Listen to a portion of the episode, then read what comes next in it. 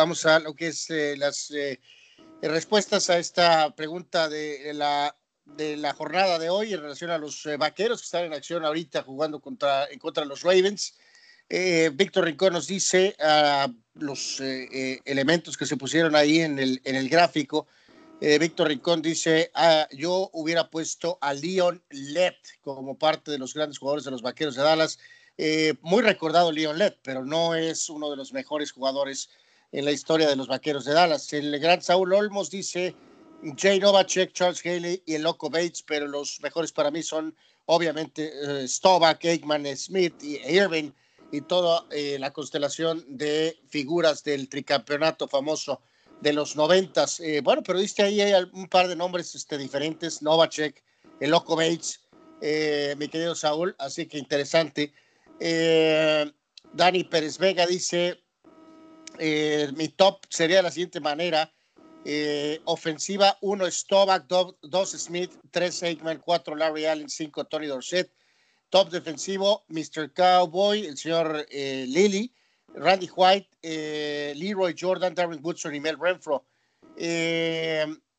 Arturo Carrillo dice eh, mi top 5 jugadores de los Cowboys: 1 Capitán América Roger Staubach, 2 Mr. Cowboy Bob Lilly, 3 Michael Irving, 4 Troy Aikman, 5 Tony Dorsett. Mención honorífica a la línea ofensiva que hizo bueno al sobrevalorado Demit Smith. Dallas Cowboys Super Sox. Saludos. Eh, gracias por participar, mi querido Arturo, aunque no sea del agrado, de tu agrado los, los vaqueros, este, importante eh, de todas maneras este, contribuir. Y eh, Víctor Baños se va, pues se dice es mi equipo favorito, Américas Team. Así que tengo que hacer varias clasificaciones. Mi jugador favorito y por lo que me incliné a ser seguidor de este equipo, uno, eh, eh, bueno, más bien es, dice, es Roger Staubach, ¿no? Capitán América.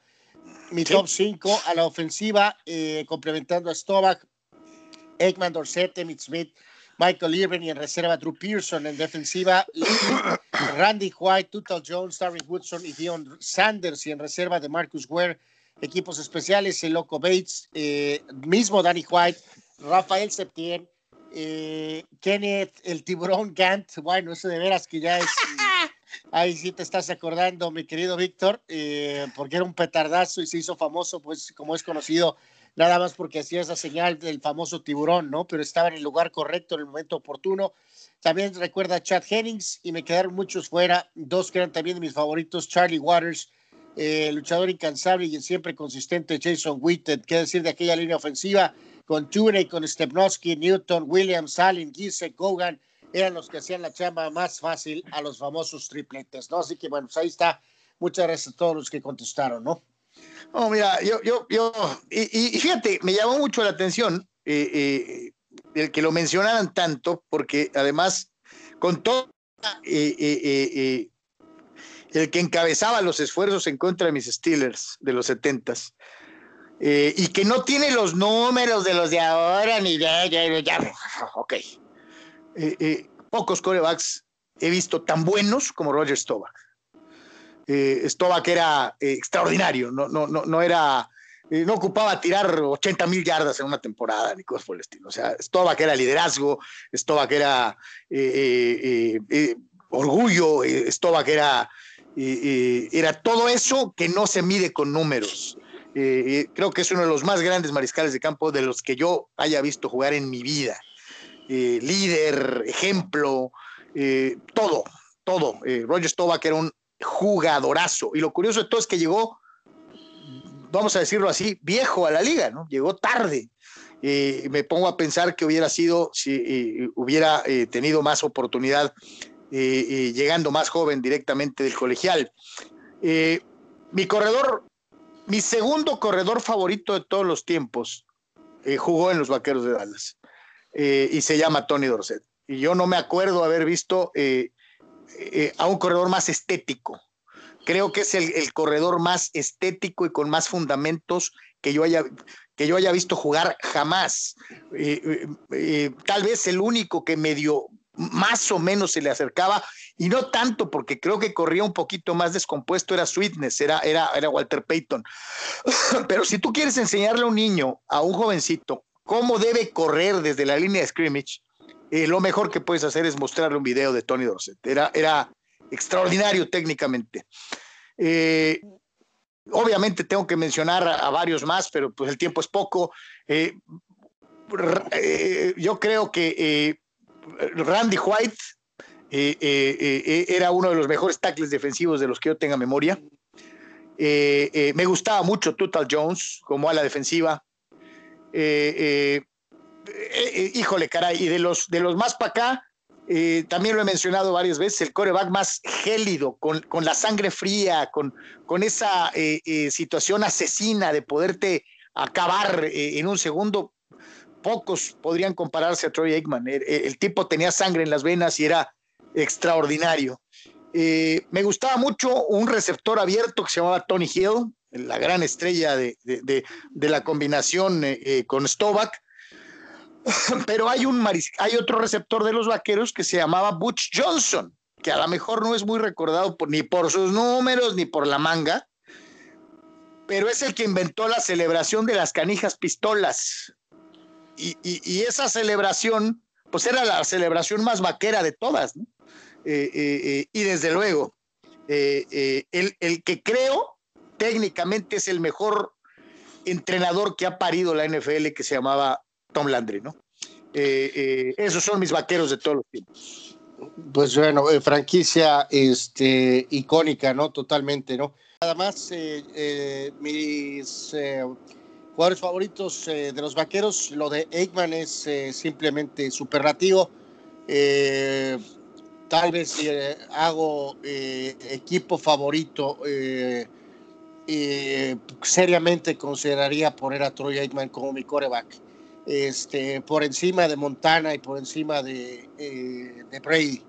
Eh, a esa escala es lo que respeto, lo que Troy Aikman brindaba como, eh, como coreback, no nada más con los números, sino con todo lo demás.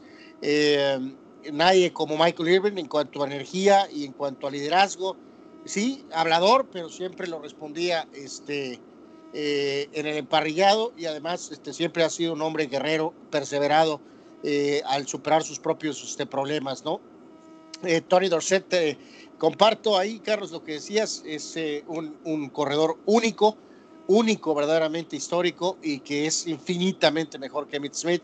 me iría con el, el, extraño, le voy a llamar Charles Haley, como liniero defensivo como pocos, ¿no? Verdaderamente cambió la dinámica de esa dinastía dándoles esa fortaleza, esa este, eh, fortaleza totalmente.